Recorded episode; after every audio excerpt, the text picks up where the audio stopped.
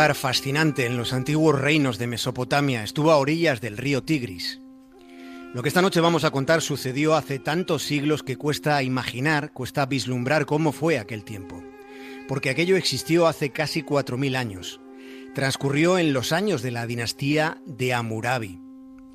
En aquellos parajes fue donde se levantó la Torre de Babel. Estamos hablando del lugar donde hubo un vergel de vida y belleza.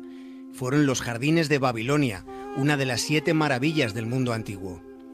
Todo aquello fue antes de la época helenística.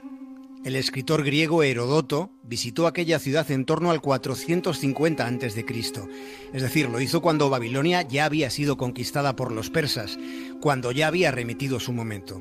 E incluso entonces, Herodoto dijo que Babilonia sobrepasaba en esplendor a cualquier ciudad del mundo conocido.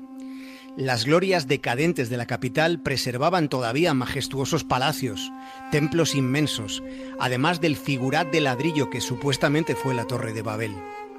La arquitectura babilonia disponía de una armonía sorprendente. Pero no solo eso, porque los babilonios conocían avanzados sistemas de irrigación.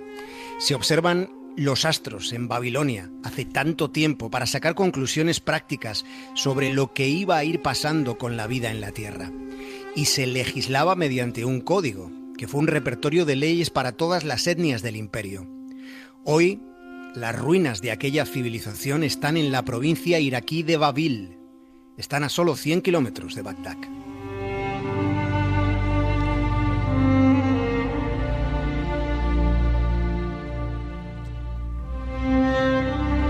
Hay cápsulas del tiempo en las que se puede observar el pasado, el 15 de abril del pasado año de 2016 contamos una historia sorprendente aquí en la Brújula desde Punta Norte. Aquel día explicamos que los babilonios entendían los teoremas de Pitágoras, los entendían 1300 años antes de que Pitágoras naciera. Los babilonios tenían ese conocimiento más y lo tenían un milenio antes de que se formulara ese compendio teórico que tan trascendente ha resultado para la historia de las matemáticas. Fue una revelación que habían hecho en la Universidad de Yale, en Estados Unidos, y en la que reparamos aquí hace 16 meses. Explicamos entonces que un diagrama creado hace, hace 1900 años, antes de Cristo, creado hacia hace 4.000 años más o menos, ese diagrama se estaba utilizando ahora, se estaba utilizando en escuelas del siglo XXI. Esta semana varios medios de comunicación, y no solo aquí en España, sino también en otros lugares del mundo, han titulado informaciones asegurando que el teorema de Pitágoras no es de Pitágoras y es que fueron los babilonios, como contamos aquí, los que manejaron aquellos conceptos antes que nadie. La naturaleza de esa evidencia histórica que ya se conocía en realidad está relacionada con otra revelación que es lo verdaderamente nuevo en función de los hallazgos que recientemente se han hecho sobre los babilonios.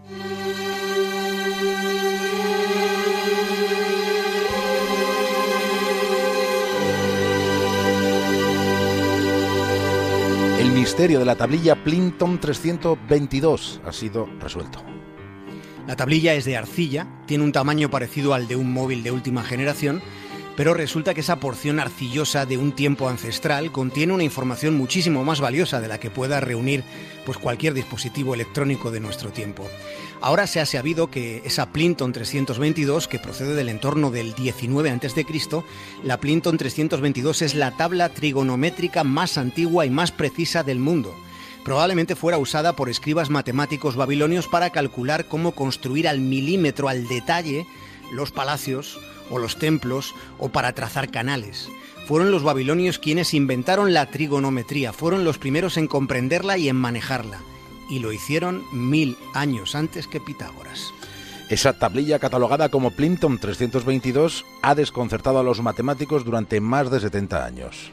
Sí, porque ha sido un, enigma, la, la tablilla de arcilla, que contenía un patrón especial de números, que había que descubrir su significado. Había un secreto fabuloso dentro, estaba dividida en cuatro columnas y en 15 filas de números plasmados en escritura cuneiforme, y no utilizaba el sistema decimal, empleaban el sistema sexagesimal, con una aritmética numérica que está basada en el 60, en el número 60, como, como es la medición del tiempo que utilizamos nosotros en la actualidad. 60 segundos hacen un minuto, 60 minutos hacen una hora. Si divides una hora en tres, siempre dividir algo en tres es complicado, pues si divides una hora en tres, el resultado es exactamente 20 minutos. Si divides un euro en tres, el resultado es 33 céntimos y te sobra uno. El sistema decimal es menos preciso y resulta más complejo. Ocurre que el sistema sexagesimal de los babilonios permite hacer muchas más divisiones exactas que el decimal. La cuestión es por qué no lo usamos. Resulta que si empleáramos el sexagesimal, las grandes operaciones de los ordenadores serían bastante más sencillas y serían, y esto siempre importa, serían menos costosas. Se ahorraría muchísima, muchísima energía. El sistema binario sacrifica exactitud y propicia números más irracionales, por tanto más difíciles de calibrar. Pero no se vayan todavía porque aún hay más.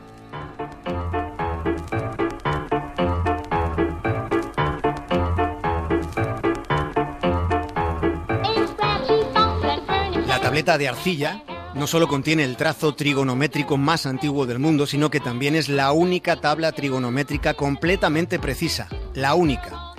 El enfoque babilónico de la aritmética y de la geometría es más certero que el de los griegos y facilita un buen surtido de aplicaciones ahora en nuestro tiempo, para la computación, por ejemplo, pero también para la propia educación.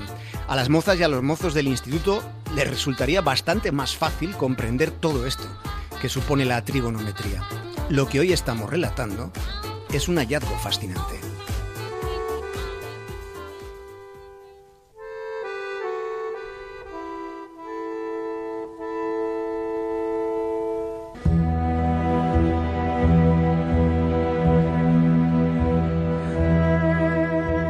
El astrónomo griego Hiparco de Nicea vivió alrededor del 120 a.C. y era valorado como el padre de la trigonometría. Se consideraba que su tabla de cuerdas era el planteamiento trigonométrico más antiguo del mundo, pero los babilonios se le adelantaron más de mil años y lo hicieron mejor que Hiparco, porque la trigonometría babilonia era menos compleja y, como hemos dicho, resultaba bastante más precisa. Así de insólita resulta la historia de la humanidad. Es posible que pocos de nosotros fuéramos capaces de entender, yo no, no lo conseguí nunca, de entender en el colegio qué demonios significa que en todo triángulo rectángulo el cuadrado de la hipotenusa es igual a la suma de los cuadrados de los catetos. Pues los babilonios no solo sabían qué representaba esa evidencia, sino que además hace casi 4.000 años fueron capaces de calibrarlo con una precisión pasmosa. Descifraron hasta el último rincón de la trigonometría sin tener que acudir a ese galimatías de los senos, los cosenos, las tangentes y cotangentes, así como, como las secantes y las cosecantes. Lo han confirmado los investigadores Daniel Mansfeld y Norman Billeber. Son de la Escuela de Matemáticas y Estadística de la Facultad de Ciencias de la Universidad de Nueva Gales del Sur, que está en Australia.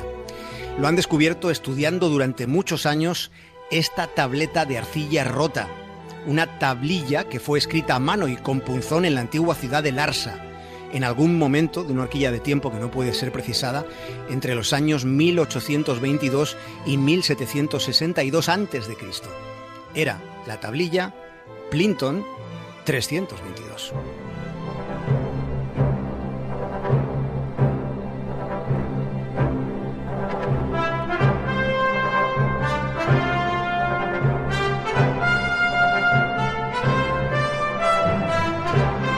Por si todo esto fuera poco, resulta que el descubridor de esa tablilla de arcilla de los babilonios es el arqueólogo Edgar Banks, el aventurero en el que George Lucas se inspiró para construir el personaje de Indiana Jones.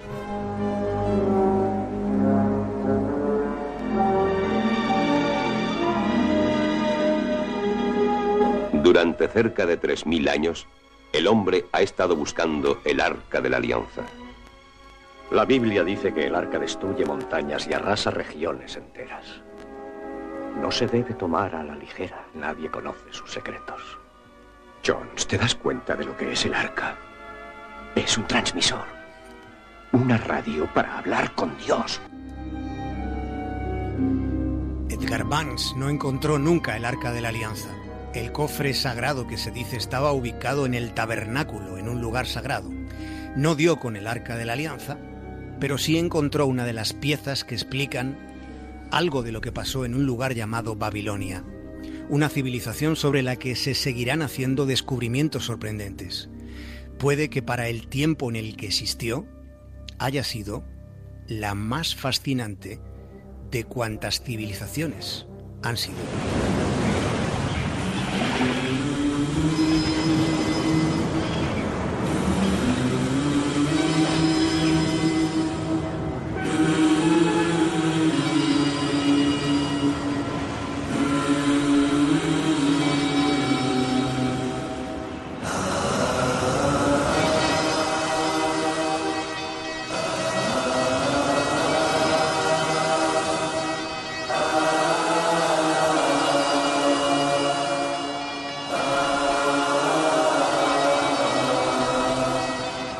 the rivers of Babylon, there we sat down.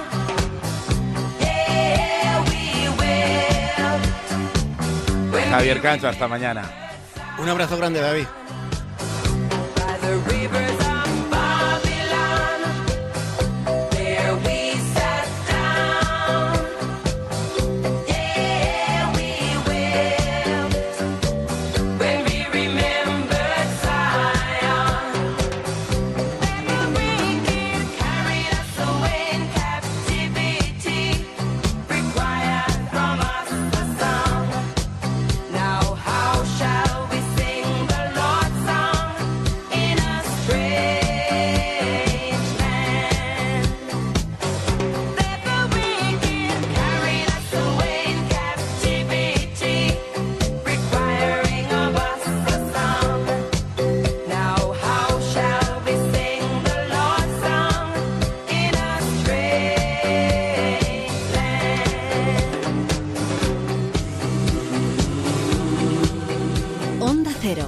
Brújula, David del Cura.